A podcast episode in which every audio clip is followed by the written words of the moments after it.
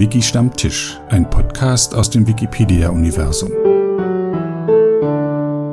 Hallo und herzlich willkommen zu einer neuen Episode von Wiki Stammtisch. Mein Name ist Sebastian Wallroth und ich spreche mit Leuten aus dem Wikipedia-Umfeld. Heute zu Gast Benutzer Steve K. in äh, Illingen im Enzkreis. Herzliche Grüße von Berlin nach Illingen. Ja, danke. Ähm, ja, stell dich doch mal vor. Ja, mein Name ist Steve K. Ähm, heiße eigentlich mit Vornamen Stefan und ähm, bin Jahrgang 1959, also jetzt 57 Jahre alt. Ähm, wohne in Baden-Württemberg, gebe hier Entwicklungshilfe. Es hat, es soll heißen, ich bin Softwareentwicklungsingenieur. Mhm. Arbeit, arbeite äh, bei einem Eisenbahnhersteller und äh, ja, Hobby, hobbymäßig sehr intensiv gewesen war äh, Wikipedia, fahre Motorrad, bin äh, gesundheitlich nicht mehr am Tanzen, aber das war auch mal ein Hobby und getanzt fotografiere gerne. Mhm. Ja, getanzt habe ich. Und äh, äh, Wandern und Enkel hattest du im Vorgespräch noch aufgezählt. Ja, Wandern, Wandern und Enkel. okay. Äh, dann lass uns doch mit dem abseitigsten anfangen. Du hast getanzt. Das ist also nicht abseitig, sondern ungewöhnlich. Was, äh, was für Tänze war das? War das so richtig ähm, das, Turniertanz? Nein, das war hobbymäßig, so wie man es in der Tanzschule halt lernt. Äh, die zehn Standardtänze, Disco Fox noch dazu. Ähm, Rumba, Walzer, Cha-Cha-Cha. Rumba, Walzer, Cha-Cha-Cha, äh, Samba, Samba äh, Jive gibt's ja auch noch. Deiner Frau in einem Tanzkurs oder Tanzzirkel oder was war, wie war das? Wir haben la äh, lange Zeit im Tanzsportclub äh, so diese Breitensportgruppe be besucht das haben wir dann irgendwann äh, aufgegeben, nachdem das Knie nicht mehr mitmachte. Haben dann nochmal angefangen, hier in der VHS und Tanzkurse äh, zu besuchen, haben das auch noch ein paar Jahre gemacht. Volkshochschule. Mhm. Volkshochschule, ja. Ähm, sind dann so ein paar Friguren, ein paar Friguren halt, dass man fließend tanzen kann und nicht immer dasselbe macht und sich halt auf die Musik halt äh, richtig bewegen kann. Mhm. Kann man eigentlich auf äh, Festen dann das, diese Tänze richtig tanzen? Das kann man machen, wenn der Platz da ist. Wenn der Platz da ist. Meistens sind die Tanzflächen ja zu klein. Mein, äh, meine Begegnung mit Tanzen beschränkt sich auf die, auf die, äh, also wir hatten so einen Tanzkurs an der, von der Schule aus und haben auch so Standardtänze getanzt und schon auf dem Abschlussball von diesem Tanzkurs war das sehr schwierig halt, weil der, die Tanzfläche einfach zu eng war. Also das konnte man irgendwie gar nicht benutzen dann. Da gibt's ein Anekdötchen äh, von mir. Äh, ich habe äh, lange Zeit als 17-Jähriger, 16-Jähriger ausgeholfen in der Tanzschule, habe den die fehlenden Her äh, Herren aufgefüllt und äh, dadurch habe ich aber Fortschrittskurses besuchen dürfen. Und auf dem auf einem Abschlussball äh, Jive mit Hochspringen und äh, drunter herziehen, äh, mit feuchten mit feuchten Händen beim drunter herziehen, uh. äh, glitt die Dame übers Parkett. Oh, ja. Ich hoffe, alle sind gesund geblieben. eigentlich wieder hochkommen, ne? Aber hm. nee, ist weggerutscht durch die Finger gerutscht. Hast du deine Frau beim Tanzen kennengelernt? Ähm, ja, das kann man so sagen. Ah. Tanzen und Klavierspielen hilft sehr beim Partnerinnen suchen. Äh, soll auch soll auch helfen mit äh, kleinen Kindern auf dem Spielplatz. ja, machst du ja jetzt wieder, ne?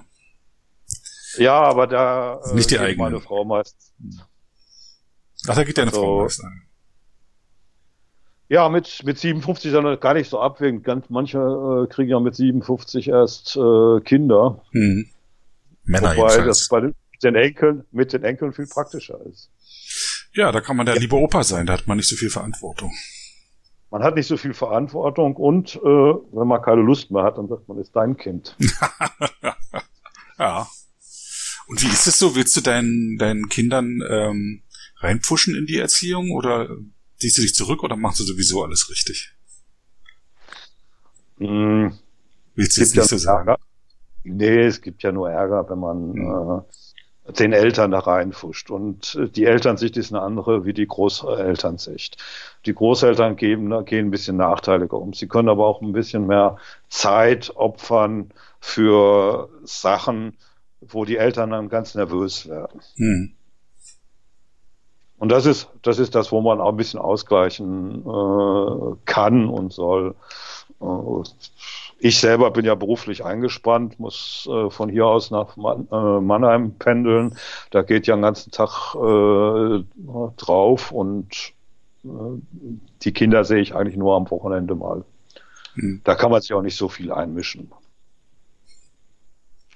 Man kann helfen als, als Großeltern. Also ähm, meine Frau, meine Frau äh, unterstützt natürlich, die, die Tochter wohnt neben einem Nachbarort und äh, die hilft ihr, wo sie kann und übernimmt, dann kann man mal die Kinder übernehmen und äh, dann haben die auch mal Ruhe.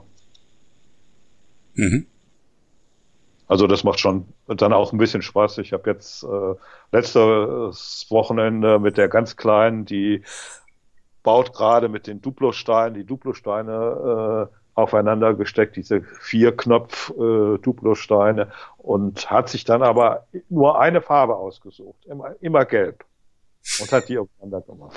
Mhm. Und, äh, aber wie konzentriert? Das, mhm. äh, das ist ja ein Entwicklungsschritt. Die ist jetzt anderthalb, etwas über anderthalb Jahre alt und äh, das ist fantastisch, wenn man das beobachten kann. Wie bist du als Großelter jetzt im Vergleich zum Beispiel zu deinem Vater? Hm. Ich glaube gar nicht so viel anders. ist das gut oder schlecht? Hm, das weiß ich nicht. Mein Vater war eigentlich ein guter Großvater, muss ich sagen. Also denke, der wurde mit zunehmendem Alter natürlich immer zurück zu, äh, zurück zu. Ne? Er hatte als Großvater äh, natürlich mehr um die Ohren. Er hatte sieben Enkel. Und Weihnachten, Weihnachten war das dann immer, kamen wir da an dem, an dem, an dem Haus, da wo du den Blick da äh, bei dem Foto da hast, ähm, kamen wir immer zusammen und das war dann natürlich Highlife. Genau, du äh, hast ein. Alter wird es stressiger. Es wird es einfach stressiger. Du hast ein äh, Panoramafoto ausgesucht ähm, was jetzt vom Format her vielleicht nicht so günstig ist, aber es hat eine besondere Bedeutung für dich. Ja, das ist das Blick von meinem Elternhaus über Sauerland, die Be Heimatstadt Brilon. Ja, bin immer noch damit verbunden, gehe alle zwei Jahre äh, die sogenannte Schnade mit. Das bezieht sich dann auch wieder ein bisschen aufs Wandern. Das ist aber eine Wanderung, eine ganz spezielle Wanderung äh, Grenzbegang, wo mehrere tausend Männer die Grenze abschreiten in fünf Etappen. Schna da habe ich übrigens Schnadegang, da gibt es einen Artikel, ja. Schnadegang, und es gibt auch vom Brilaner Schnadegang, gibt es nochmal einen extra Artikel. Äh, was für eine Grenze wird da abgeschritten? Stadtgrenze. Und zwar die Stadtgrenze vor der Briloner äh, Schnadezug. Hm. Ja die äh, vor der kommunalen Neugliederung. Sprich, wir umschreiten nicht die komplette Außengrenze, wie sie heute existiert, sondern die vor der äh, kommunalen Reform 75 war das, so viel ich das weiß. Und das ist ein bisschen kürzer, ist trotzdem lang genug. Wird in fünf Etappen gemacht. Äh, die längste ist etwas über 35 Kilometer lang. Die kürzeste ist, oder die einfachste ist es nächstes Jahr, also 18. Die alten Bürner Schnade, die ist relativ eben. Und ansonsten, und ansonsten geht es halt die Grenze entlang und Grenzen führen halt nicht unbedingt auf Wegen. Mhm. Und da wird aber trotzdem durchgelaufen, die Grenze trotzdem, kontrolliert. Wird, wird, trotzdem kontrolliert. Mhm. Äh, ist halt äh, heutzutage ein riesen Gaudi. Auch das Stutzesen, was dazu gehört. Was ist das? Ja, hier stutzt man jedem das Gesäß, damit er den Grenzstein nicht vergeht. äh, mit drei oder vier Leuten wird einer gepackt, der neu ist auf der Schnade und wird vor den Grenzstein gestoßen mit dem Hintern. Und darüber wird eine Urkunde ausgestellt. Ja, die Urkunde kann man, äh, die Urkunde kann man sogar kaufen. Also ich kaufe mir jedes Jahr, äh, jedes Mal äh, so eine Schnadeplakette mit so einer Urkunde dazu. Wird, muss, man, muss man aber nicht so ernst nehmen, diese Urkunde und das Stutzesen selber. Ja, wie das so ist, man stößt halt vorsichtig zu, man darf ja auch niemanden verletzen. Nicht den Hintern brechen. Ja. Ja, und äh, über das Sauerland und Brilon hast im Speziellen hast du auch jetzt viel in der Wikipedia geschrieben. War das dein Einstieg in die Wikipedia? Nicht wirklich. Ich habe äh, 2004 beim Suchen irgendwie kam man dann ja auch mal auf die Wikipedia. Hübsch, denke ich, Enzyklopädie. Ist aber noch nicht viel drinne. Hab Illingen eingegeben, wo ich wohne. Oh, gibt's noch keinen Artikel. Zu dieser Zeit gab's das noch. Mhm. Heute gibt's das, glaube ich, nicht mehr. Da muss man sich äh, keine Gedanken zu machen. Hab äh, den Artikel Brilon ein bisschen ausgebaut. Äh, ja, da, damals fing das dann an mit den Kategorien. Ja, Kategorien ist so ein bisschen so mein Thema gewesen, weil das ist was mit Logik zu tun und ich bin durchaus logischer Mensch. Kommt auch aus dem Beruf her. Softwareentwicklung hat ja was mit äh, Logik zu tun. Hast du das gelernt oder studiert, Softwareentwicklung? Äh, ich bin Nachrichten, also Ingenieur der Nachrichtentechnik. Mhm. Hab mich habe mich äh, aber schon während des Studiums sehr für, damals nannte man das Datenverarbeitung interessiert. Mhm. Ingenieurinformatik gab es damals noch nicht als Studienrichtung. Hab dann hier unten im Südwesten äh, bei so einem kleinen Softwarehaus angefangen als erste Stelle. Das war dann auch die längste, die ich äh, war da 30 Jahre fast bis ich zu Bombardier gewechselt bin. Ja. So bist du dazu gekommen. Das geht Menschen wie in Leuten. Ich bin studierter Bauingenieur, habe aber auch schon während des Studiums auf Internet, Projektmanagement und Webdesign umgeschult, weil das das Interessantere war. Ja. Äh, äh, ja, hab, hab, hab, viel, hab viel auch Software entwickelt in dem Bereich Technik, muss ich ganz ehrlich sagen. Also ich war bei Bosch äh, hier eingesetzt im Bereich äh, Einspritzsteuerungen, äh, war bei der damaligen AEG Elektrocom, heute ist es glaube ich Siemens Elektrocom in Konstanz, bei den Postverteilautomaten, haben einiges an Maschinensteuerungen geschrieben, dann die Eisenbahntechnik habe ich äh, sowohl hier bei dem damaligen Alcatel, heute Thales, äh, verbracht, äh, als immer nur ausgeliehene Kraft und bin dann nach, äh, ja, nach Mannheim zu Bombardier gewechselt. Ne, also das ist ja ein Bereich, der in der Öffentlichkeit nicht so bekannt ist. Das, äh, ich denke, fast die meiste Softwareentwicklung findet so ähm, in der Industrie statt. Ich weiß nicht, ob das Internet wirklich so überwiegend ist. Damit hat man täglich zu tun, darauf kann man zugreifen. Und da werden dann halt, äh, kann man äh, ein Schlipper-Abo abschließen. Aber die richtige Arbeit so, äh, wie du sagst, Einspritztechnik oder Eisenbahntechnik, äh, Steuerung und Regelungstechnik, so, dass äh, wenn du die kleinen Kinder fragst, dann wollen sie vielleicht äh, Spielerprogrammierer werden, aber die, dass es richtig interessant sein kann, da Logik von Maschinen zu steuern, ist äh, leider nicht so. Ist halt nicht so sexy. Äh, ja, es hat, es hat sich auch um ganz, ganz klein wenig äh, gewandelt, als wir als ich in den 80er Jahren Softwareentwicklung getrieben habe, da äh, ging, floss das aus dem Kopf in die Tastatur. Äh, dann wurde noch ein bisschen getestet und dann war es das. Hm, Eisenbahn, äh, äh, geht jetzt davon aus, dass man erstmal Papierarbeit macht. Man muss ja erstmal eine äh, Software Requirement Spec schreiben, mhm. Specification schreiben. Dann werden äh, Testspezifikationen geschrieben. Äh, der kleinste Teil ist im Grunde genommen die eigentliche Softwareentwicklung. Dann wird das getestet und äh, integriert und äh, auf dem Fahrzeug ausprobiert. Ist ein langwieriger Prozess, äh, wird dann auch noch begutachtet, weil äh, ich muss, wenn man eine Lok hat, äh, die fährt, die muss ja sicher sein und die darf keine Signale überfahren. Im Zuge von ETCS, äh, European Train Control oder ja, ETCS Control System, äh, gibt auch einen Artikel zu äh, in der Wikipedia. Äh, hat man länderübergreifende Zulassungen. Äh, die Zulassungen sind sowas von kompliziert und komplex, äh, dass man sich das gar nicht vorstellen kann als Normalbürger. Das heißt, Zulassung, agile Softwareentwicklung ist noch nicht bei euch angekommen.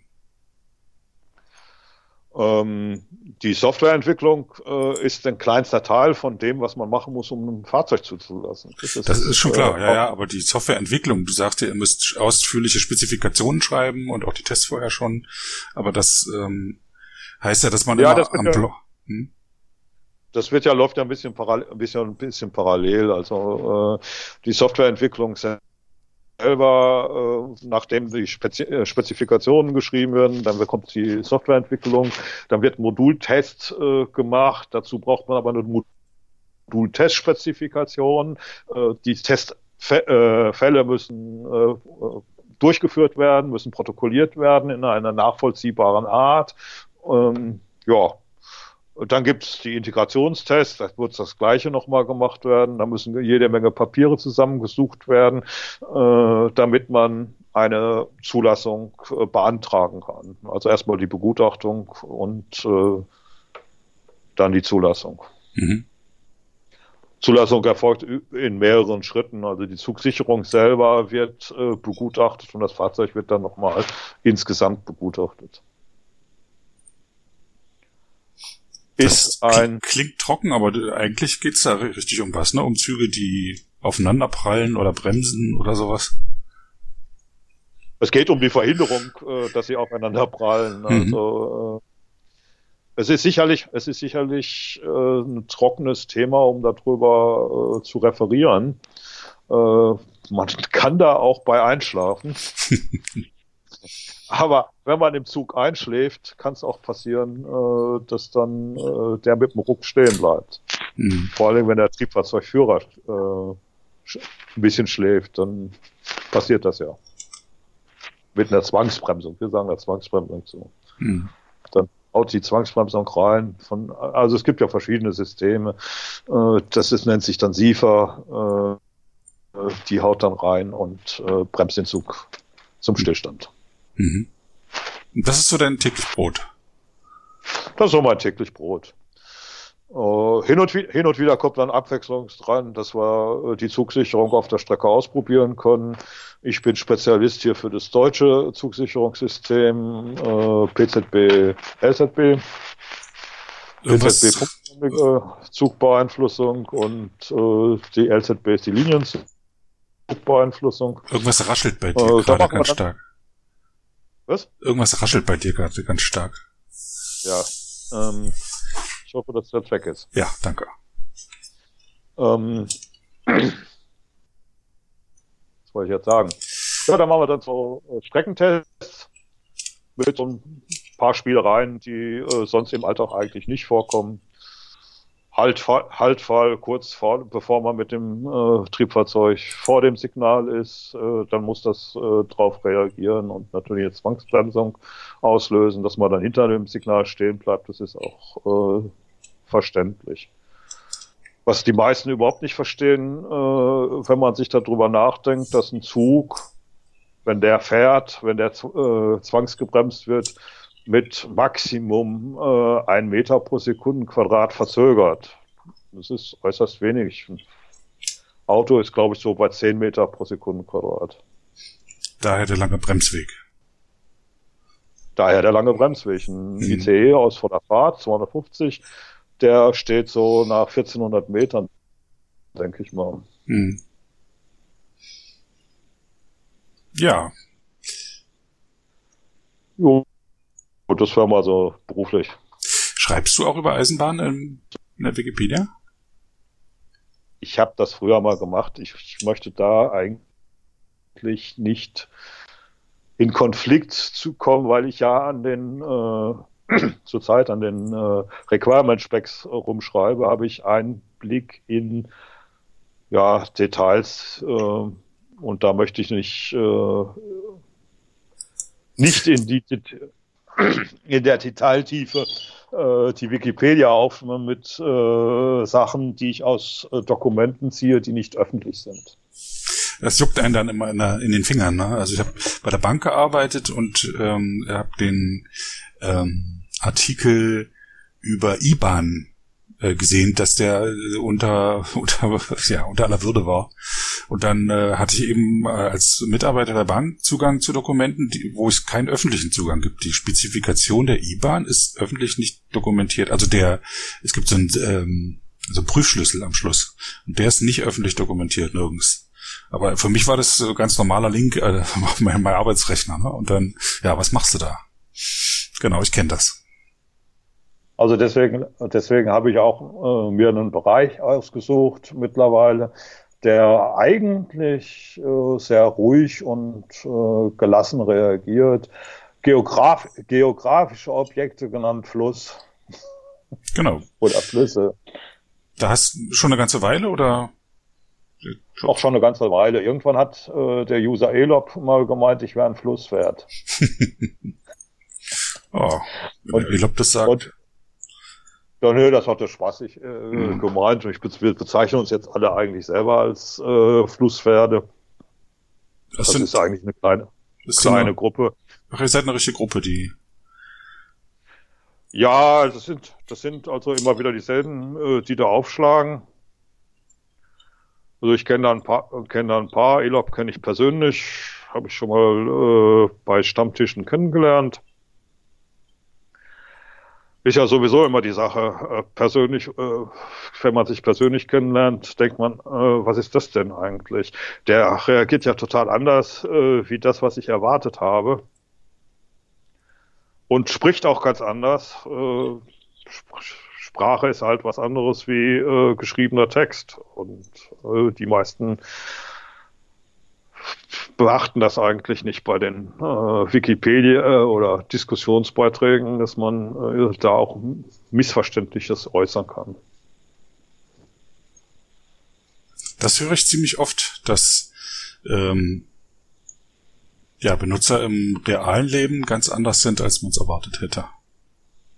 Auch ich war jetzt bei der Wikicon, äh, da war der Matthias B., den wollte ich unbedingt mal kennenlernen. Das habe ich jetzt mal äh, hier ausgenutzt. Die war ja hier in Kornwestheim in der Nähe. Und äh, der ist eigentlich okay. ist eigentlich okay, heißt, du hast sonst man, Probleme mit ihm? Wenn man, nee, ich habe keine Probleme mit ihm. Also ähm, das, was er, was er in der Wikipedia äh, macht, ist eigentlich äh, Kategorien bin ja auch aus den Kategorien. 2004 gab es schwerwiegende Diskussionen um, wie äh, bezeichnet man die Religionszugehörigkeit von Personen. Mhm. Da kam dann auch so eine Kategorie auf Jude. Und ähm, ja, da äh, krieg ich dann das Kotzen, wenn man sowas macht. Ne? Also jeden, der jüdischen Glauben ist, äh, drunter bleibt, er wäre Jude. Oder äh, Gottschalk war Katholik. Und äh, dann haben wir lange überlegt, wie könnte man das ändern, weil äh, es macht ja eigentlich nur Sinn, Kategorien zu verteilen, die auch wirklich was für den Glauben tun. Hm. Da kam dieses mit diesen Personen des äh, Christentums auf, der, äh, des Judentums auf. Äh, das haben wir dann damals so, so entschieden. Das ist schon relativ früh passiert. Aber Kategorien. Genau. Lass uns nochmal zurückblicken, bevor es Kategorien gab in der Wikipedia, ähm, waren die Seiten einfach da, untereinander verlinkt und es wurden von Hand sehr viele Listen angelegt. Äh, äh, Stadt in Baden-Württemberg oder sowas. Solche Listen halt. Und dann kam das technische Feature Kategorien dazu. Und dann entbrannte ein wilder Diskussionskampf zu den Kategorien, weil Kategorien sind nicht unbedingt logisch, nicht zwingend, dass sie irgendwie, äh, wie man sie macht, ob man zum Beispiel nur eine Kategorie Orgel anlegt und eine Kategorie Baden-Württemberg und dann halt einen Artikel über eine Orgel in Baden-Württemberg in beide Kategorien packt, oder ob man eine Kategorie anlegt, Orgeln in Baden-Württemberg. Ja, und da sind wir bei einem großen Problem eigentlich. Es gibt ja eigentlich ein äh, Wiki-Feature, was nie freigeschaltet worden ist, das äh, Kreuzkategorien erlauben würde. Und äh, das würde manche Probleme mit Kategorien einfach beheben. Wenn du nämlich eine Orgel hast und du hast gesagt, ich verorte die in Baden-Württemberg, dann könnte man aus äh, einer Unverknüpfung Orgel und Baden-Württemberg die Orgeln in Baden-Württemberg rausziehen. Ähm, wenn man es richtig, wenn man es richtig macht. Äh, das würde äh, weltweit so gehen und man hätte eigentlich nur in dem entsprechenden Artikel drinne stehen Orgel und Baden-Württemberg. Äh, man könnte dann jetzt noch sagen, äh, man verortet Baden-Württemberg in Deutschland, aber das kann man ja durch Einbeziehung machen. Das mit diesen kontinentalen Bezügen ist dann natürlich wieder schwierig, weil da gibt es dann dieses blöde Russland, was über zwei Kontinente liegt. Äh, das, das hat ja dann auch dazu geführt, dass wir im Bereich Geografie für die geografischen Objekte gesagt haben, wir brauchen eine Doppelkategorisierung. Damals äh, habe ich das äh, mit dem Sven Steffen Arendt, so auch der Accountname, äh, durchdiskutiert. Wir haben es öffentlich gemacht, haben versucht, öffentlich zu diskutieren, waren aber immer unter uns bis aus also zwei, drei, noch die mal da reingeschneit sind. Ach, was macht ihr denn hier für schöne Sachen? Und als wir dann gesagt haben, wir sind fertig, wir haben ein Schema, wie wir das machen können, haben wir sogar im Kurier veröffentlicht. Und als wir dann gesagt haben, äh, ja, wir können es jetzt umsetzen, spricht ja nichts dagegen, hat ja keiner dagegen gesprochen. Dann fingen an auf einmal, was macht ihr da für einen Dummfug? Das war so, eine der äh, weniger harmlosesten. Also wir sind da richtig gehend angegangen worden äh, mit äh, Schimpfwörtern. Und das ist auch die typische Art und Weise. Äh, Wikipedia ist ja ein öffentliches System oder eine öffentliche Seite, wo jeder mal mitmachen kann. Und die meisten äh, reagieren auf Diskussionsbeiträge, wenn man erstmal gar nicht. Und wenn man dann anfängt, irgendwas zu machen, dann reagieren sie, wenn es ihnen gegen einen Strich geht. Mhm. Und das ist ganz, das ist ganz schlecht eigentlich. Und dann suchen man sie auch nicht die freundliche Diskussion, sondern äh, gehen auch sofort in, in die Attacke. Ja. Die schimpfen einfach, machen es einfach schlecht, ohne, nachzud ohne nachzudenken. Wir haben es ja äh, sogar, äh, wir haben dann wirklich ein Dreivierteljahr erstmal diskutiert, bevor wir überhaupt umgesetzt haben. Und als wir dann angefangen haben, umzusetzen, doppelt zu kategorisieren, ja, dann kam auf einmal die Hölle los. Kannst du in der History 2007, äh, kannst du da noch gucken. Das ist fürchterlich gewesen. Das ist angegangen worden. Ja, das ist äh, nicht mehr schön gewesen. Und ich halte es immer noch für sinnvoll, muss ich ganz ehrlich sagen. Also kannst du das kurz nochmal beschreiben, was du für sinnvoll hältst? Die Doppelkategorisierung. Was bedeutet wir das? Haben, ja? Wir haben damals gesagt, äh, der Länderbezug muss getrennt werden vom Kontinentalbezug. Weil so Länder wie Russland, äh, Türkei, die einfach äh, auf zwei Kontinenten liegen, gibt mehrere, Frankreich gehört auch dazu, USA wird man auch nicht äh, verorten, ist aber auch mehr äh, Kontinentalbezug die muss man, äh, das muss man trennen, sonst haben wir äh, so einen komischen Mischmasch. Sonst weiß man nicht, wie man äh, Städte in Russland, die in Europa liegen, von den asiatischen Städten trennen soll. Das ist eine ganz einfach, eine ganz einfache Sache. Wir sagen einfach Ort in Europa, Ort in Asien und dann kann man dann äh, den Ort entsprechend da ein Ort sortieren, der, den russischen Ort und äh, natürlich der liegt in Russland. Wäre es nicht noch besser, wenn man aufs Atom runterginge und sagen würde Ort, Russland, Asien? Ähm, das, Runter, das Runterbrechen äh, führt immer wieder zu, selbst äh, die, die Kontinentalgrenze ist ja nicht so ganz so genau festgelegt und überschneidet sich in Russland sogar mit den Gemeindegrenzen. Also äh, das, äh, das wird immer wieder zu solchen Problemen führen. Man kann das runterbrechen bis auf äh, den kleinsten Ort. Wir sind aber dann immer angegangen worden, Deutschland liegt dabei in Europa. Ja, das ist die deutsch-zentristische Sichtweise, aber schon Großbritannien wird es schwierig mit ihren Überseegebieten. Frankreich. Ja, das ist Frankreich, Frankreich, Türkei. Frankreich, USA, Türkei liegt sowieso auf, auf zwei Kontinenten, das ist überhaupt keine Frage. Bosporus trennt äh, Europa von Asien, wenigstens von Kleinasien. Äh, Ägypten mit Sinai äh, kann man zu Asien rechnen, kann man aber auch zu Afrika rechnen. Äh, ja, das, also das, ist ein weltweites Problem und äh, das haben wir damals versucht zu lösen mit einem, einem einfachen Mittel, was vor allen Dingen äh, gleich eine gleiche Struktur aufbaut. Mhm. Darum ging es mir eigentlich. Nicht, dass man da jetzt für Russland äh, Sonderstrukturen aufbaut, wie es auch probiert worden ist. Dass man sagt, Ort in Russland, Klammer auf, Europa. Mhm. Das äh, macht eigentlich nicht wirklich Sinn. Das macht äh, das Ganze nur noch ein bisschen komplizierter.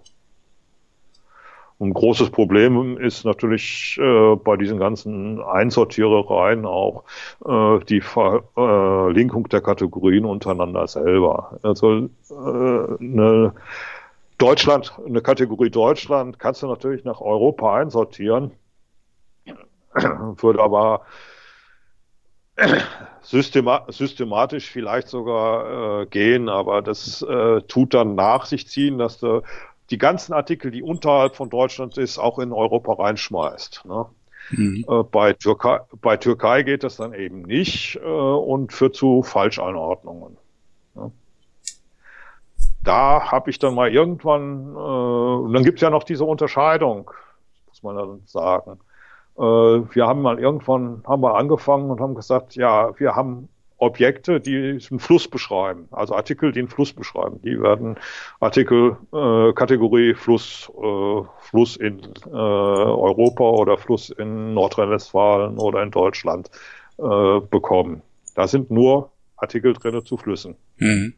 Jetzt gibt's aber auch Kategorien, äh, wie zum Beispiel die Kategorie Donau an sich, die sammelt alles Mögliche äh, zu, äh, zur Donau. Unter anderem auch ein Donauwalzer, Wien, alles so, was da dazugehört.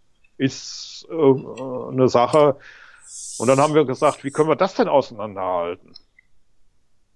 Ja, dann äh, haben wir uns mal irgendwann überlegt äh, und haben auch, äh, ich habe es dann mal irgendwann niedergeschrieben, äh, dass es dann ja wohl äh, Kategorien gibt, die Objekte haben haben wir dann Objektkategorie genannt. Und es gibt äh, Kategorien, die Themen äh, sammeln, haben wir dann Themenkategorie gesammelt, äh, genannt. Und äh, Objektkategorien in Themenkategorien einzuhängen. Also sprich die Donau, äh, die, die Flusssystem ist äh, so, ein, so ein Flusssystem Donau kannst du in Kategorie Donau einhängen. Aber umgekehrt, die Donau kannst du nicht als, äh, die Kategorie Donau kannst du nicht als äh, in die Kategorie Fluss einhängen. Das geht nicht. Dann würdest du diese ganze Schematik äh, durcheinander bringen. Weil dieses Reinziehen und da dieses äh, Inkludieren von Artikeln, die unterhalb angeordnet sind, äh, dann dazu führen würde, dass in, dem, in der Kategorie Fluss Donauwalzer auftaucht. Und das ist nicht gewünscht. Ach so, ja. Ähm, ist ein schwieriges, ist ein schwieriges ja, Thema. Ja, also. aber Leute beschäftigen sich mit sowas, das ist ja halt das, was auch die Wikipedia ausmacht, dass sich Gruppen zusammenfinden und bestimmte Probleme lösen. Ich finde es immer noch nicht, nicht gut, wie es jetzt bis jetzt gelöst ist. Du hast ja auch jetzt mit Kategorisierung nicht mehr so viel zu tun. Die Media-Wiki-Software bringt von sich aus auch keine äh, äh, nichts mit, um Kategorien zu verbinden. Also beispielsweise alles zu suchen, was in der Kategorie Donau drin ist und was in der Kategorie Musik drin ist. Ne? Dann, ähm, da gibt's ein Tool dafür, CatScan ist das. Da kann man das dran tun. Das muss man sich irgendwie anschalten. Und dann hat man das zur Verfügung und kann dann, wenn man danach sucht, auch danach suchen. Ja, es gibt, ein, äh, es gibt äh, dieses Tool, was du angesprochen hast. Äh, das hat uns auch davon abgehalten, diese Verschneidungskategorien aufzulösen. Ich wäre mittlerweile, eigentlich bin ich der Meinung, es macht keinen Sinn, sich mit Kategorien zu beschäftigen. Die Atomisierung, also die Verkleinerung von äh, Kategorien nur um äh, abzubilden, dass äh, irgendein Objekt in äh, Hintertupfingen äh, liegt. Äh, das äh, macht äh, die Kategorisierung nicht besser. Wir führen nur Kategorien ein, äh, um der Kategorisierung willen. Und das macht viel Theater, äh, macht viel Kontrollarbeit und äh, man kann sich diese Zeit sparen äh, und sich mit anderen Dingen be beschäftigen. Ich habe mal so äh, den Aha-Effekt gehabt, nachdem man die Aufrufstatistiken sich angeguckt hat. Äh, da, große Kategorien werden aufgerufen, zehnmal am Tag. Hm. Der für den Leser ist das überhaupt kein Vorteil. Der guckt da überhaupt nicht in die Kategorien rein. Der sieht da unten vielleicht den äh, die Aufführung der Kategorien auch mit Blaulinks, aber Folgen tut er da bestimmt nicht nach. Ähm, für, den, für die Autoren selber ist es eine Hilfe, aber die meisten werden sich jetzt über CAT-Scan oder wie auch immer das äh, Tool jetzt sich nennt, ich glaube, es nennt sich schon mittlerweile anders. PET-Scan vielleicht? Ich muss ja, mal nachgucken. Hm. Kann ich dir jetzt nicht sagen, weiß ich nicht. Ich, ich gehe da so ja. selten dran. Aber okay, also da, du hast selber jetzt auch ähm, keine Lust mehr dazu. Es gibt noch Leute, die sich um Kategorien äh, kümmern, die da ihr Steckenpferd haben, das zu pflegen. Ich sehe persönlich sehe das auch als schon lange überholt an, schon seit Jahren. Also das, ähm, weil es keine logische Kategorisierung gibt und wenn man da auf Comments, ja, wenn man da nach einem Bild sucht, ist, sind auch die Bäume nicht identisch. Also wenn ich endlich äh, ein Polizistenabzeichen aus Baden-Württemberg gefunden habe und dann eins aus Thüringen will, dann, äh, dann heißt die Kategorie nicht genauso wie die, wo die in, für die Baden-Württemberg einsortiert ist. Möglicherweise. Ich weiß, war jetzt so ein ausgedachtes Beispiel. Aber also du hast, Corbett, du hast dich bei den, du hast dich ja den Flüssen zugewandt. Und das ist ja auch nicht so einfach, wie man denkt. Da gibt's ja, ja lange Diskussionen auf deiner Benutzerseite. Da ist ja äh, lange Zeit eigentlich ein ruhiges Gebiet gewesen, wo man kollegial zusammengearbeitet hat. Wir können jetzt jede Menge Metaphern, die mit Flussfahrt und Seefahrt zu tun haben, anbringen.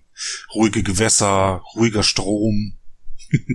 naja, naja, naja, die meisten Gewässer fangen an und purzeln den, Bau, äh, den, den äh, Berg hinunter und verlieren als, als erstes äh, ziemlich viel Höhe und dann äh, werden sie immer ruhiger. Naja, auf jeden Fall bis vor kurzem war es also eigentlich ziemlich ruhig, aber jetzt auf einmal äh, kommt ein Benutzer an und versucht uns äh, seine Ideen äh, als das äh, Ei des Kolumbus zu verkaufen. Also ist ein neuer Benutzer hinzugekommen und der hat jetzt, der hat eine feste Vorstellung, wie es sein soll.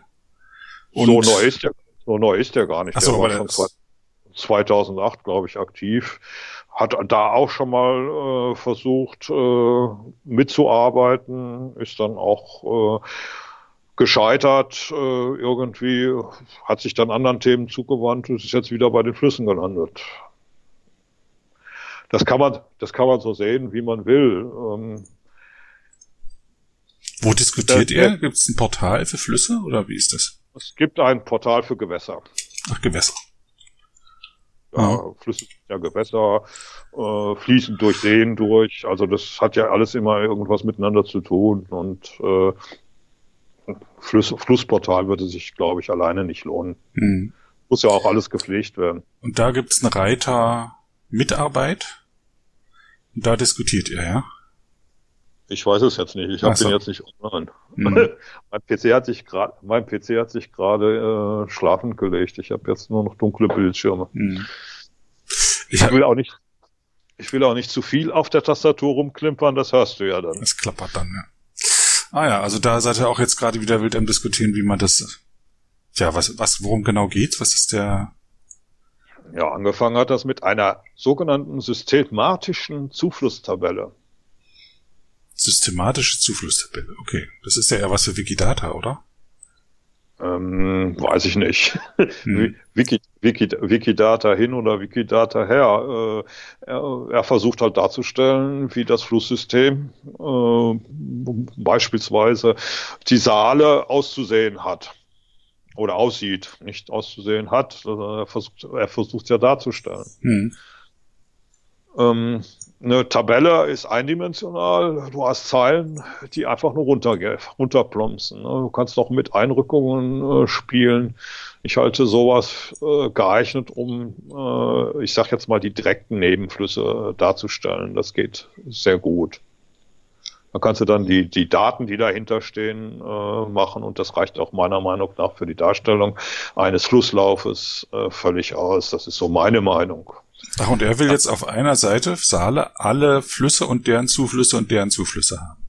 Ja, so ungefähr. Ach du je. Äh, tut dann oben drüber, tut dann oben drüber ein äh, Lesebeschreibungs, äh, eine, eine, eine Beschreibung für, äh, für seine Tabelle im, mhm. im Grunde genommen noch davor hängen. Was ich schon für ungut halte, wenn man eine Tabelle erstmal beschreiben muss, was sie denn überhaupt darstellen soll. Mhm. Gut, da gibt es lange Diskussionen auf verschiedensten äh, Flussseiten.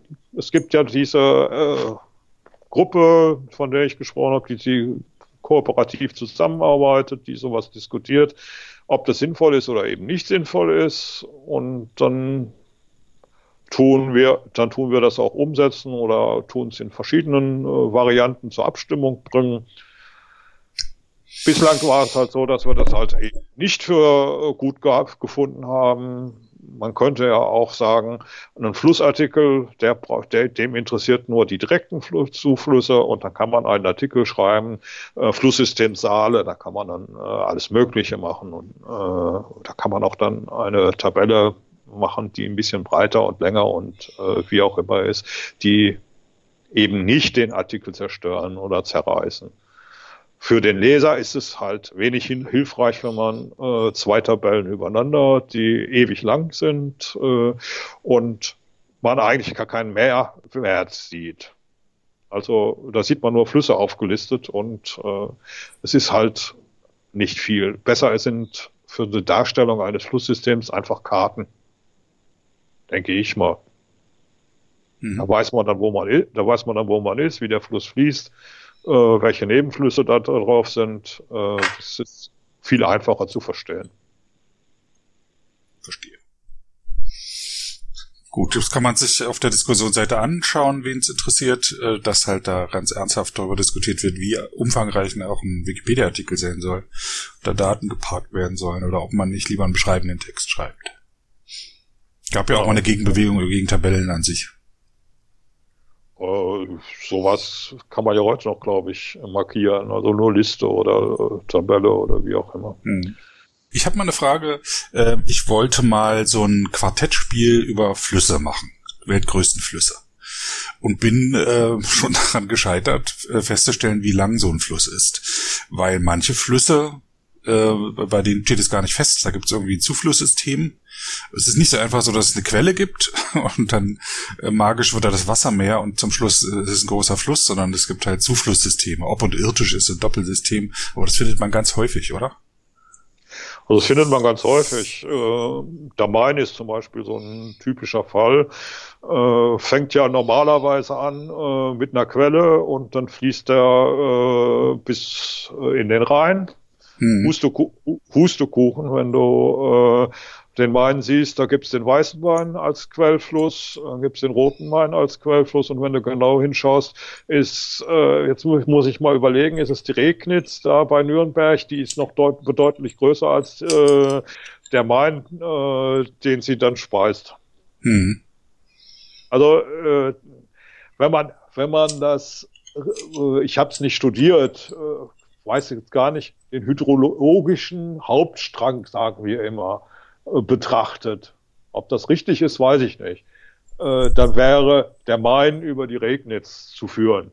Mhm. Weil der ist größer, der, ist, der Strang ist größer wie äh, das, was als Main ausgezeichnet wird. Kommt natürlich noch dazu, dass Geländeformen noch eine Rolle spielen bei der Benamsung und, und, und, und. Äh, die Ämter legen für kleinere Gewässer einfach mal was fest, was sie meinen und denken. Äh, das wird ja an den Karten im Prinzip gemacht, äh, diese Flussläufe dann analysiert. Da geht keiner großartig raus äh, vor Ort, um das zu kontrollieren, was er da gemacht hat. Also kleinere Gewässer glaube ich, da wird selten einer von der Behörde vor Ort sein, um äh, zu kontrollieren, ob das Gewässer größer ist oder das Gewässer größer ist. Bei den größeren Gewässern sind die historischen Namen halt vorgegeben und dann ist es das. So ist das nicht, so ist das halt nicht ganz einfach. Ähm, manche Eingaben sind sogar falsch. Äh, ich müsste, muss jetzt mal überlegen, ich glaube bei der Dill war das. Da war in sämtlichen verfügbaren Enzyklopädien äh, irgendwas mit 60 Kilometer Länge angegeben. Und wir haben dann nachgemessen. Da kommt dann auch wieder Elop ins Spiel. Der hat dann nachgemessen, hat gesagt, oh, das ist aber deutlich zu lang. Dann haben wir, nachgeme haben wir nachgemessen und haben nochmal nachgemessen auf verschiedenen äh, Basisen und haben 10 Kilometer dem Fluss klauen müssen. Ja, ich, ich kenne die Geschichte vom Rhein, wo es einen Zahlendreher gegeben hat. Aber es ist auch, es ist, es ist wirklich so, dass es nicht jetzt eine, eine feste äh, Längenliste äh, gibt, eine offizielle, wie, wie lang so ein Fluss ist. Ich nehme ja auch an, dass sich das ändert. Ne? Wenn der irgendwie mehr andert, der Fluss, dann ändert sich ja auch die Länge. Ähm, das mal ein. Äh, also Flussab äh, Flussschlingen abschneiden ist mal ein Grund, warum sich Längen ändern. Ähm, es gibt natürlich auch Sachen, die werden einfach übernommen. Also wir haben dann wirklich geforscht, wo denn dieser äh, ist, den Meier von 1900 den kann man ja schon noch, äh, kann man ja online angucken. Der sagte genauso, ich glaube 68 Kilometer, äh, wie mein Brockhaus äh, aus den 70er Jahren, der sagt, glaube ich, auch 68 Kilometer. Und dann haben wir aber nachgemessen auf verschiedensten äh, Wegen und äh, auch die Stationierung sagte dann tatsächlich 58 oder sowas. Äh, wir haben alle, wir haben alle gestaunt, dass dieser Fehler äh, sich durch ist. Und es zeigt eigentlich auch, viele, viele Sachen werden einfach von äh, Generation zu Generation abgeschrieben. Da wird nicht mehr großartig kontrolliert, sondern es wird abgeschrieben. Hm. Vorhandenes Wissen wird nicht mehr überprüft. Und das ist so, äh, das, äh, was man dann sagen muss. Und wir müssen alles mal irgendwann mal überprüfen, damit äh, äh man Fehler wieder rauskriegt die gemacht worden sind. Und Wissenschaft oder Wissen beruht ja darauf, dass man sich auf Quellen verlässt. Also es zieht ja nicht zu jedem Buch jetzt immer ein Forscher los, um nachzugucken, wo liegt die Quelle des Nil, sondern man verlässt sich dann auf Forscher und verlässt sich auf Quellen, dass es richtig drin steht. Und wir als Wikipedianer schreiben ab, verlassen uns auf Quellen. Wir sind ja sogar angehalten, nicht selber äh, Fakten zu recherchieren, sondern nur uns Quellen zu bedienen. Ja, wir dürfen ja keine äh, Fakten, die wir selber äh, feststellen, ohne dass sie irgendwo anders veröffentlicht sind, eigentlich verwenden. Äh, bei den Flüssen machen wir es trotzdem. Äh, wir tun, äh, was weiß ich, einen Flusslauf auch von der Karte abpinnen. Ich mache das dann meistens so, dass ich dann äh, OpenStreetMap zur Hilfe nehme, tue den Fluss dann auch gleichzeitig dort äh, malen, oder einzeichnen, mache eine, lege eine Relation an und äh, die Relation kann man dann über ein Tool äh, sich in der Länge ausgeben, ausspucken lassen und schon hast du die Länge. Dann kannst du kontrollieren, ob die Länge, die sie offiziell angeben, auch tatsächlich mit der äh, gemessenen Länge übereinstimmt. Denn die Längenmessung basiert immer auf einer Abnahme von äh, vorhandenen Karten. Meistens ist es die deutsche Grundkarte im Maßstab äh, 1 zu 5000, wo das gemacht wird. Und dann wird, äh, je nachdem, wie äh, arbeitsintensiv und schlingenreich das Ding ist, werden halt einfach äh, die Wege einfach abgekürzt und äh, man macht anstatt äh, zehn Punkte, macht man drei Punkte und schon hat man einen ziemlich kurzen Verlauf. Ne? Wen interessiert eigentlich die genaue Länge der Donau? Na, das musst du mich nicht fragen. Ich habe mich da noch nicht für interessiert. ich habe mal an der offiziellen, ich habe mal auch beim Wandern äh, an der offiziellen äh, Donauquelle äh, im Schwarzwald gestanden, wo dann steht, das ist die äh, entfernteste Quelle von der Donau. Mhm. Ich weiß jetzt aber, weiß jetzt aber nicht mehr, wie heißt der Spruch noch, die, die äh, ich weiß es jetzt nicht auswendig. Ich muss die, die Nebenflussspruch von der Donau? Ja. Nab und Regen fließen ihr entgegen und so? Naja, ah weiß ich jetzt auch nicht. Nee, äh, bringen die Donau zu Wege, irgendwie sowas. Also ähm, gibt diese zwei Flüsse aus dem Donau, äh, die da bei Donau-Eschingen äh, zusammenfließen. Aber ich weiß das jetzt nicht auswendig. Okay. Ab, ab da oben äh, an der Quelle. Brigach und Breck bringen die Donau zu genau. Weg. Mhm. Genau. Der Spruch ist es. Ich glaube, das war die Break, wo man da gestanden hat. Mhm. Eigentlich ist es nämlich gar nicht so wichtig. Ein interessanter Fakt ist, dass die das Verhältnis der äh, geraden Linie, wenn man davon überhaupt in geografischen Sachen besprechen kann, zwischen Quelle und Mündung und der Gesamtlänge immer ein Vielfaches von Pi ist. Weißt du warum? Nö. wegen, wegen des Meanderns. Der, äh, die, der Fluss fließt ja nicht gerade, sondern fließt immer in Bögen. Und der Bogen erweitert sich immer weiter, bis ein geschlossener Kreis entsteht und dann, der wird dann abgetrennt vom Fluss, sodass er wieder gerade fließt an der Stelle. Und der, der, im Mittel ist das immer ein Halbkreis. Also der, ein Fluss setzt sich aus lauter Halbkreisen zusammen. Also ist es immer die Länge des Flusses äh, mal eine bestimmte Anzahl von Pi, nämlich die Anzahl der, der Halbkreise. So kommst du auf die Gesamtlänge des Flusses. Also nicht, nicht genau, aber näherungsweise. Ja, da würde ich auch. da würde ich jetzt aber auch skeptisch. Ja, da kann man ja mal äh, probeweise äh, äh, statistisch ja, nachmessen. Ja. Man kann mal einen Fluss runterschwimmen und das mal ausprobieren. ja, oder wie der Bauer in, in Usti, der seinen Fuß da auf die äh, auf die auf die Labequelle stellt und sagt, jetzt werden die sich in Hamburg aber wundern. Ja. Okay, wir werden ein bisschen albern. Ist aber auch vollkommen okay. Flüsse. Das finde ich, äh, das finde ich, das gehört dazu, das finde ich, das gehört dazu. Das sind auch äh, das Schönste, was an den Stammtischen immer passiert, wenn man äh, live vor Ort ist, äh, ist, dass man nicht alles ernst nimmt. Hm. Du fotografierst auch.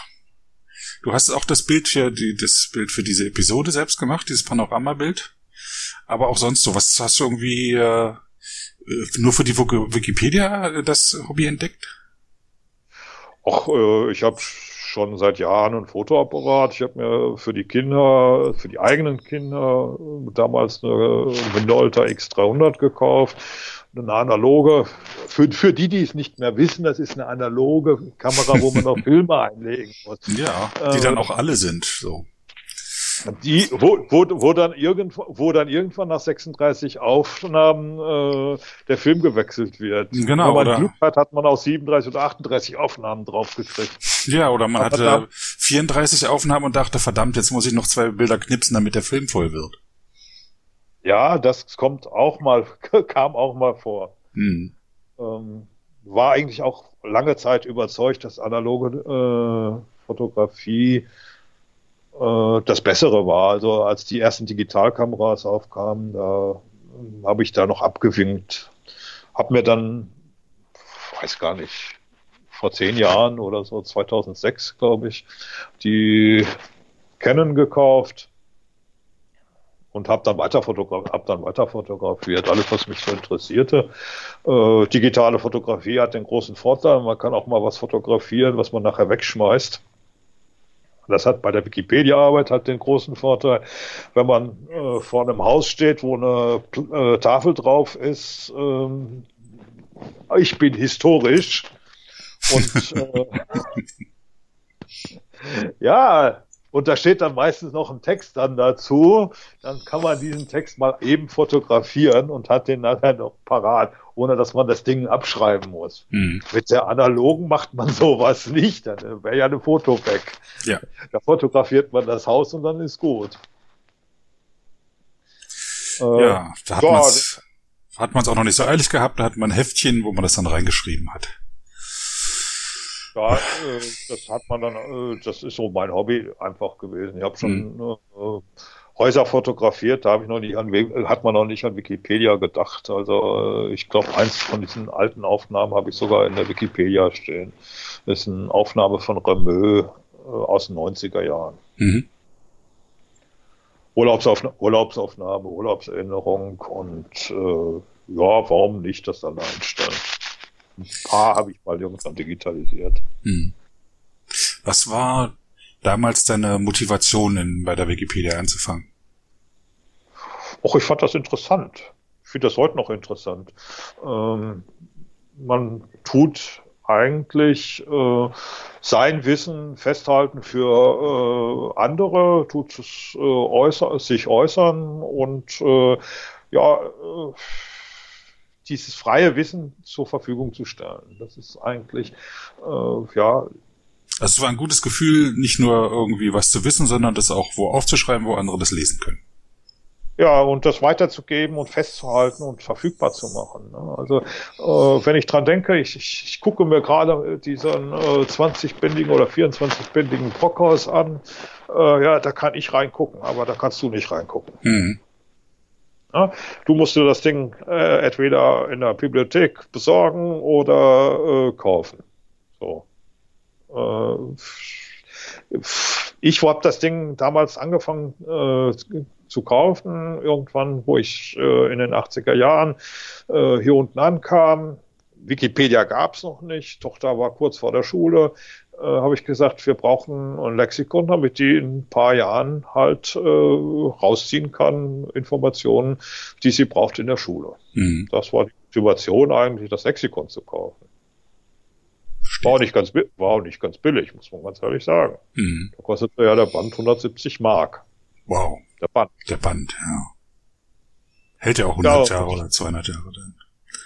Man muss sich, man muss sich das ja auch noch vorstellen. Äh, das Buch hat eine bestimmte Wertigkeit, hat Goldschnitt oben drauf, da braucht man natürlich auch alles nicht. Aber sieht schön, sieht schön aus, mhm. macht, macht viel her.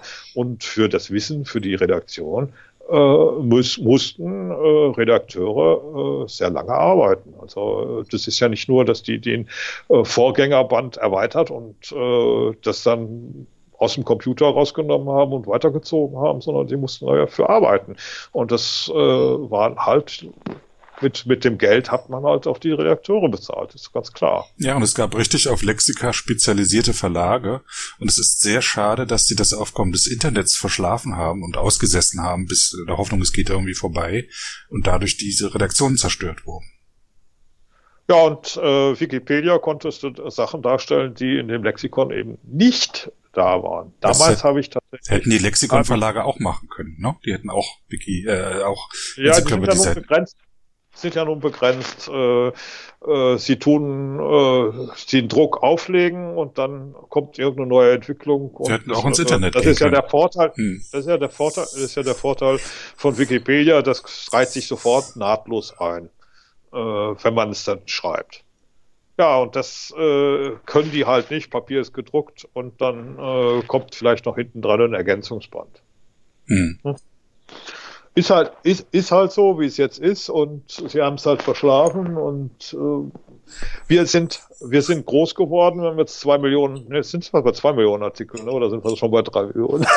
wir gehen auf die drei Millionen zu. Ja, schön, schön. Also laut den Hochrechnungen dauert das ja noch ein paar Jahre, weil es immer langsamer geht. Aber äh, wir waren jetzt ganz woanders eigentlich die, die Anfänge, wo ich dann angefangen habe, habe gedacht, schön, da kannst du, da kannst du mitwirken, kannst, mhm. kannst du reinschreiben. Äh, damals war auch noch nicht Belegpflicht. Äh, probier's, probier's das mal aus. Und heute ist es, ist es heute schwerer reinzukommen als damals? Oder kommt uns das nur so vor? Äh, ich glaube schon. Es ist ein bisschen schwieriger, weil äh, die The einfachen Themen, die du äh, hast, sind eigentlich belegt sind weg. Das heißt, da steht schon ein Artikel. Such mal, such, such mal, äh, äh, was weiß ich, äh, Schützingen ist, ein, ist unser zweiter Ortsteil. Es gibt einen Artikel so. Mhm. Es gab es damals alles nicht. Es gab dann nicht mal von, für, für Illingen, glaube ich, einen Artikel. Den habe ich dann angelegt, angelegt und dann war gut. Dann, dann kam natürlich die, äh, das Interesse, hey, äh, mein eigener Ort ohne Bild geht gar nicht. Da kommt dann die Fotografie, da kommt dann die Fotografie her. Äh, mit der Digitalfotografie ist es natürlich relativ einfach. Äh, Digitalfoto gemacht, eingestellt, fertig. Ja. Dann ist man, hat man, dann hat man sich so weiter, ein bisschen weiterentwickelt. Äh, hab mich dann lange mit den äh, blöden Kategorien aufgehalten, bis ich dann als äh, Flüsse geschrieben habe. Äh, kleine, kleine Flüsse, große Flüsse, einfach geschrieben. Ich mache da nicht äh, besonders intensiv. Dann, ich schreibe von äh, fließt, äh, ist ein Fluss in Baden-Württemberg. Äh, dann beschreibe ich so ein bisschen, äh, wie der Verlauf ist. Ich sehe zu, dass ich dann äh, noch so ein paar Daten zusammenkriege. Das ist dann äh, Flussartikel. Äh, es gibt andere, die machen das sehr viel intensiver. Ich habe die Oder, den Fluss die Oder so ein bisschen unter meine Fittiche genommen, weil das durch meine Heimatstadt verläuft, der Fluss Frankfurt-Oder. Und weiß darum ein bisschen so wie Zusammenflüsse und Nebenflüsse und äh, die Doppelstadt Frankfurt-Oder Swubice, äh, wie ordnest du die Fotos ein? Ob nur das so von einem Frankfurt-Oder aus gesehen, man sieht noch das Ufer von Frankfurt-Oder und man sieht Swubice drauf. Ja.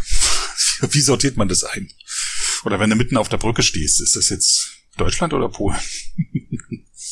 Naja, wenn du genau auf der Grenze stehst, wenn du genau auf der Grenze stehst, stehst du im Niemandsland. Gott sei Dank hat es jemand auf die, Brücke, aber, auf die, Brücke, gemalt, wo die Grenze ist. Das wüsste ich nicht. Hm. Musste ich dann aber, glaube ich, auf die Zehenspitzen stellen. Also, ähm, der, die, die Linie ist, glaube ich, nicht sehr breit heutzutage.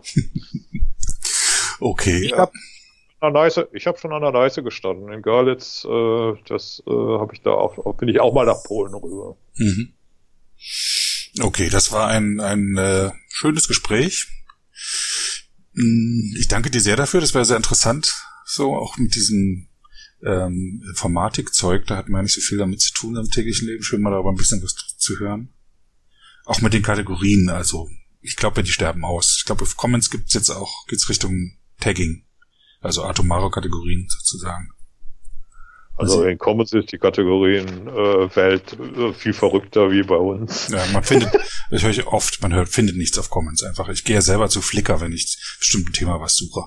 Und da kann wenn man. Wenn du in Commons ein Haus suchst, also äh, wie kann man, wie kann man historische Gebäude dann noch äh, teilen in Steinbauten, äh, Fachwerkbauten in den äh, jeweiligen, äh, also äh, ich äh, ich kann da nur den Kopf schütteln. Das ist völlig un äh, unlogisch und mhm. total stressig. Dann hast du gesagt, du äh, arbeitest in Mannheim und da kann ich ja dann, habe ich eine super Überleitung äh, zur Wikidach, zu dem Barcamp äh, der, der Wikipedia und der anderen Projekte. Die findet vom 18. bis 19. November 2017 in Mannheim statt, im Schloss. Und alle sind eingeladen, da hinzukommen. Das ist, äh, ist ein Barcamp, das heißt, es ist eine Konferenz, äh, wo vorher kein Programm festgeschrieben ist, äh, sondern man handelt jeden Morgen, also am Samstag und am Sonntag aus, welche Vorträge heute stattfinden. Die was vortragen wollen, stellen das vor und wenn sich genügend Leute äh, melden, die da gern den hören wollen, dann findet der Vortrag statt und dann sucht man sich noch einen Raum aus. Bist du auch herzlich eingeladen, da äh, hinzukommen dass äh, ich hoffe, äh, dass die äh, ähm, die gerade die Wikicon, die äh, jährliche deutschsprachige ähm, Konferenz der, der Wikipedia und anderer Communities, dass das nicht, dass sich nicht zeitlich nicht überschneidet. Ich glaube es aber nicht.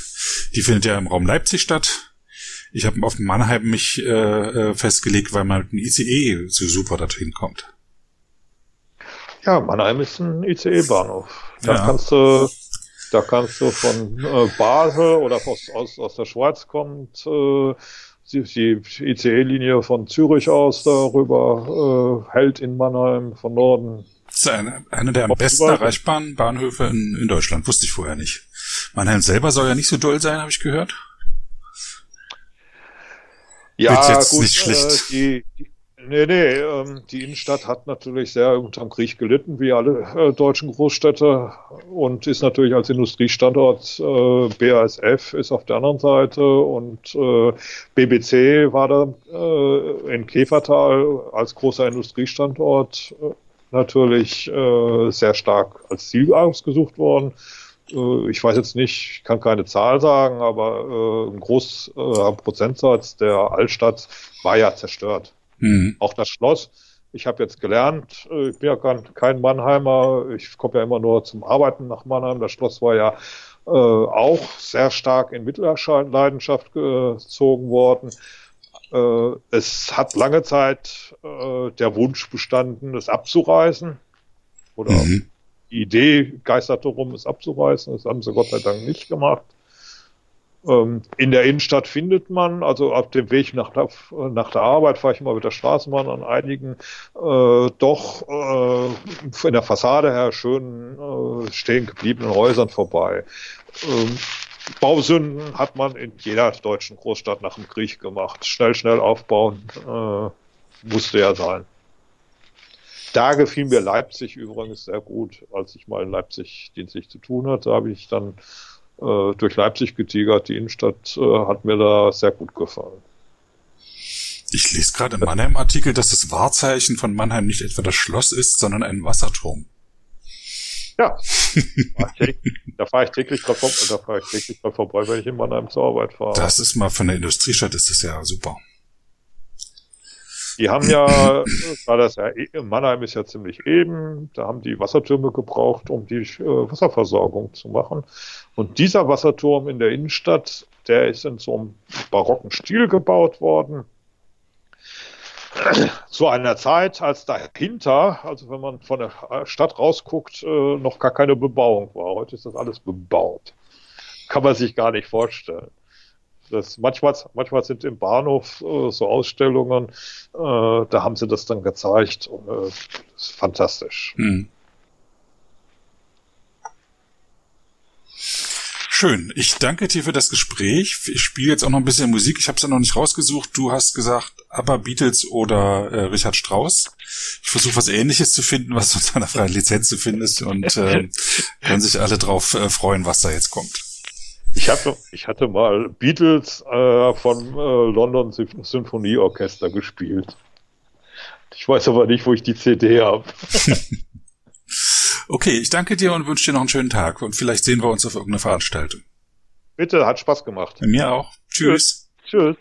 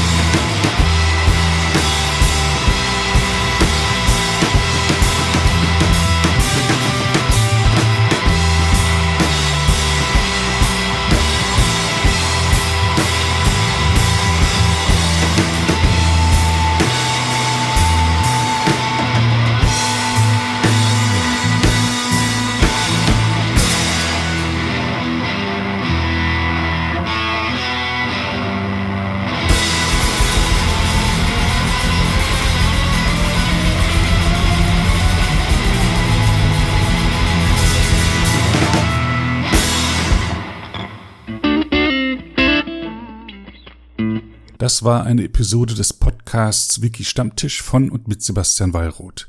Die Episode steht unter der Lizenz Creative Commons Namensnennung 4.0, abgekürzt CC by 4.0. Diese Lizenz erlaubt Ihnen erstens, die Episode zu teilen, also das Material in jedwedem Format oder Medium zu vervielfältigen und weiter zu verbreiten. Zweitens dürfen Sie die Episode bearbeiten, also das Material remixen, verändern und darauf aufbauen, und zwar für beliebige Zwecke, sogar kommerzielle. Ich als Lizenzgeber kann diese Freiheiten nicht widerrufen, solange Sie sich an die Lizenzbedingungen halten. Die Lizenzbedingungen lauten, erstens, Sie müssen als Urhebernamen Wiki Stammtisch, Sebastian Wallroth angeben. Zweitens, Sie müssen die Lizenz CC BY 4.0 angeben. Drittens müssen Sie, wenn möglich, einen Link zur Lizenz beifügen. Viertens müssen Sie angeben, ob Änderungen vorgenommen wurden. Fünftens dürfen Sie diese Angaben in jeder angemessenen Art und Weise machen, allerdings nicht so, dass der Eindruck entsteht, dass ich als Lizenzgeber gerade Sie oder Ihre Nutzung besonders unterstützte. Zuletzt dürfen Sie sechstens keine zusätzlichen Klauseln oder technischen Verfahren einsetzen, die anderen rechtlich irgendetwas untersagen, was diese Lizenz erlaubt.